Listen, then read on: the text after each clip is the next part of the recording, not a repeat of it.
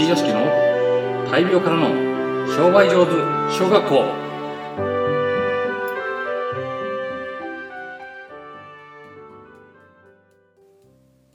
さて今日は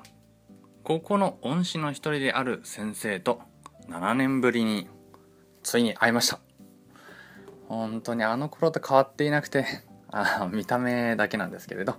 えー、どしっとした男らしい雰囲気も健在で野球に打ち込む感じも、まあ、きっと変わってないんだろうなということを肌で感じました。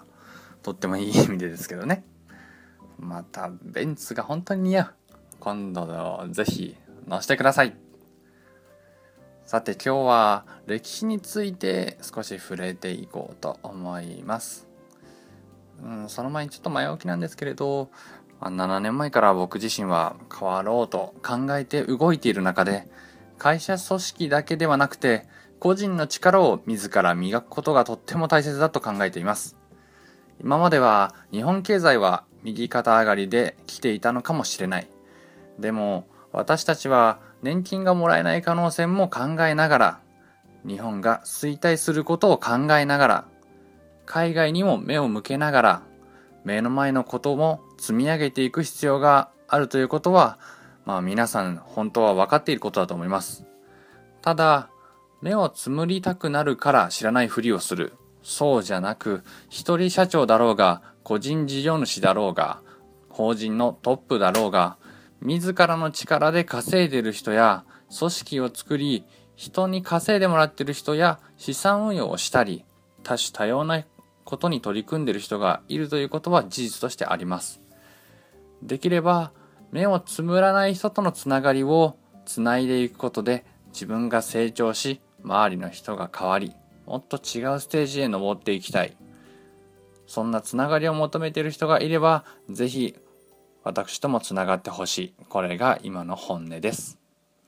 さて石井良樹の大病からの商売上手小学校という名前でポッドキャストのビジネスカテゴリーで配信しているわけなので商売について触れていきましょう。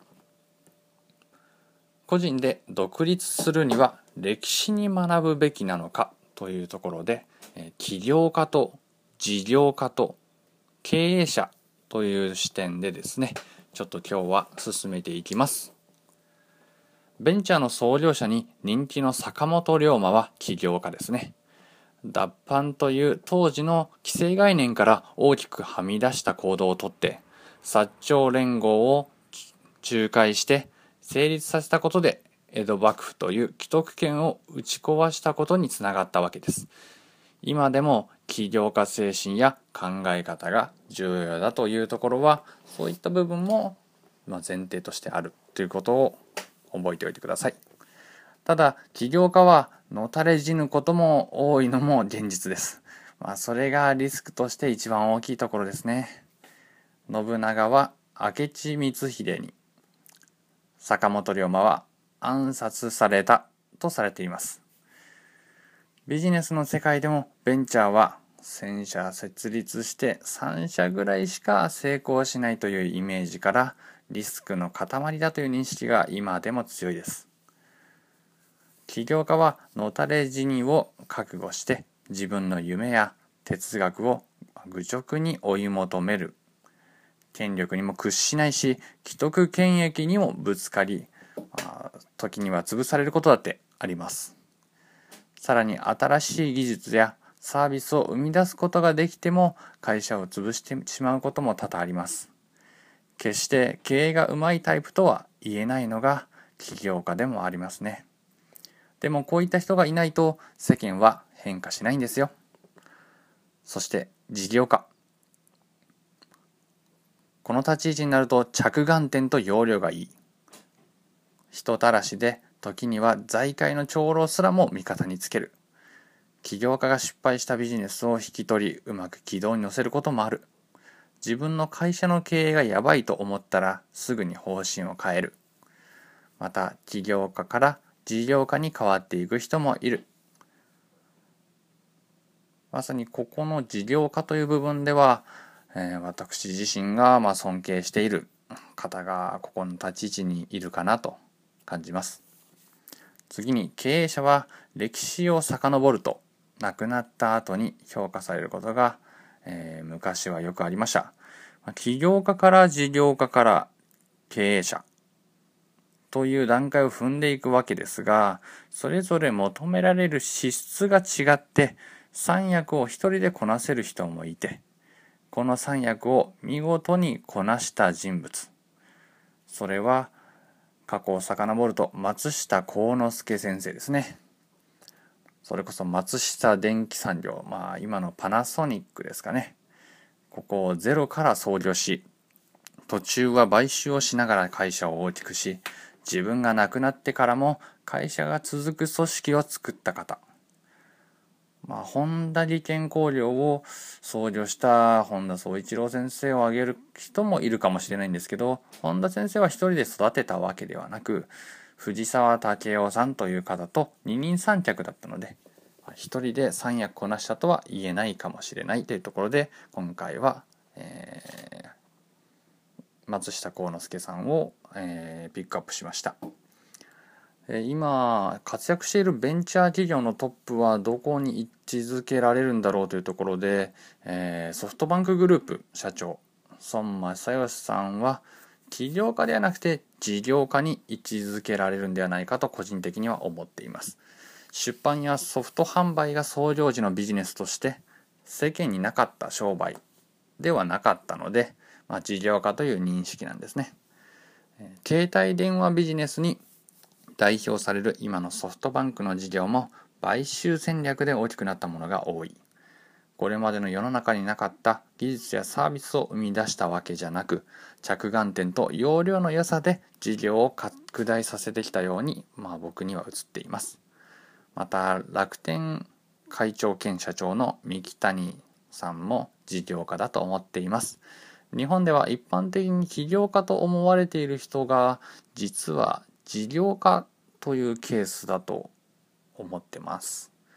またソフトバンクや楽天のように強烈なリーダーシップで動いている会社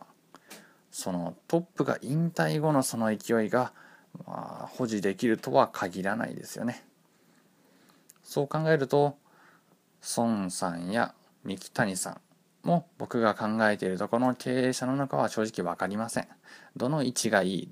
悪いという区別は特にないことは前提としてですね。新しい会社を作るという手腕は誰にでもあるわけではありません。求められる気質が違うし起業家的資質と事業家的資質が適度にミックスした方が商売は順風満帆です。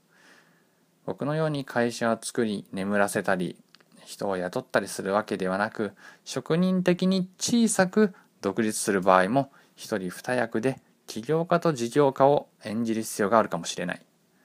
起業家の破壊力と事業家の容量の良さを両立させることで個人ビジネスでも継続できる。ただ夢だけでは飯は食えないということは十分に理解しておいてほしいです。さて今日のポイントですが激動の時代で生きがいを感じながら生涯働き続けるために必要なものというのは起業家精神である。まあ、それがないと組織の中でも独立しても付加価値が生み出せない。起業家精神とは変化を恐れないマインドや行動のことであり、ベンチャーの経営者だけに必要なものではなく、公務員にもビジネスマンにも必要なことですよね。独立企業に経営スキルは必要なんですが、行動の前にいろいろなことを知りすぎるとかえって怖くなってリスクのある決断がしづらくなるものです。勘が働く程度の知識で十分。むしろ起業にあたって必要なものは判断力、人間性、リーダーシップといったようなものが必要になってくると感じています。パナソニックの創業者、松下幸之助さんは、えー、市電が走っている姿を見ただけで、これからは電気の時代だと感じたそうです自然の姿は多くの人が見ているのに松下幸之助さんのようにビジネスに結びつけて行動した人は本当に少ないですね。すなわち何が起きているかに気づくことが他人との行動の差を生む出発点となります。独立起業できるか否かという差も経営知識やスキルではなくて気づく力というところが一番のポイントになってます。気づく力に問題解決意欲と仲間同士による議論。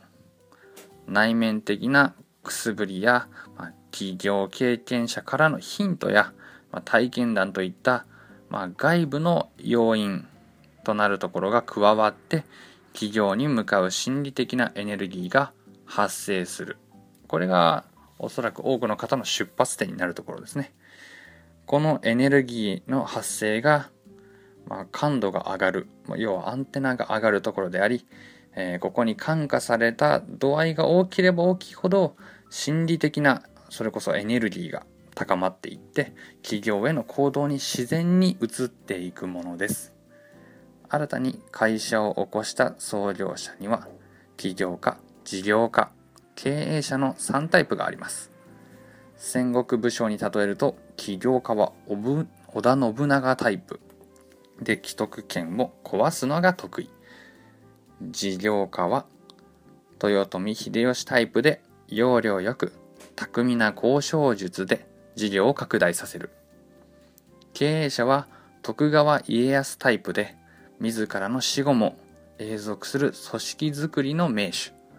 個人で独立する場合には信長秀吉。こちらの方が有効かもしれませんね。ちょっと歴史のところを取り上げながら今回は、え発信してみました。是非参考にしてください。